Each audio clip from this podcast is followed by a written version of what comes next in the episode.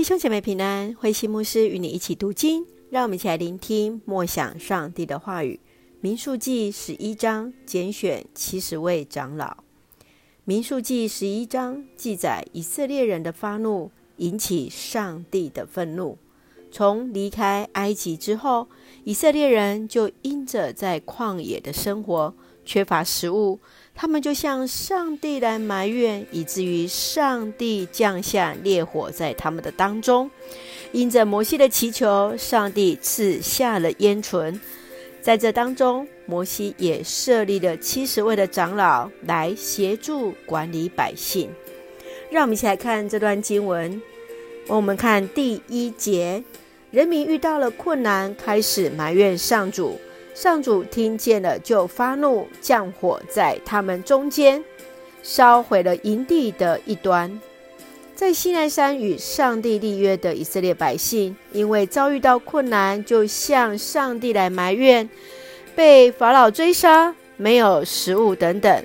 当事情不如人意的时候，人们选择的就是向上帝来埋怨，以至于上帝发出了烈火来降临在他们的当中，直到摩西为百姓求情，上帝才熄了那烈火。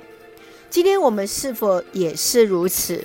当我们在面对困难的第一个时刻，是发出怨言，或是愿意将这样的困难带到上帝的面前，求主来帮助呢？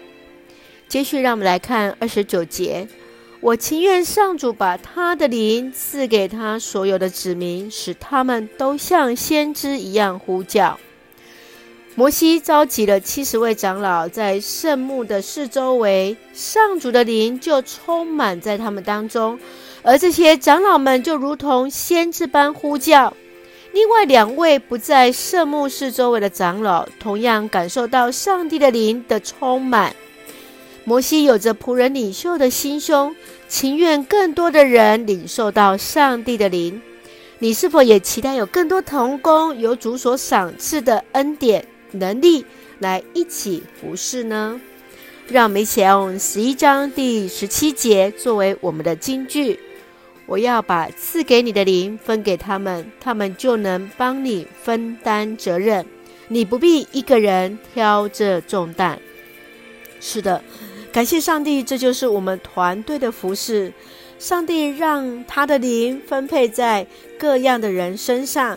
在这这七十位的长老，以至于他们就能够来协助摩西一起来带领。我们是否是像那摩西，也愿意众多的人一起来领受圣灵，一起来领受上帝的灵，一起来同工呢？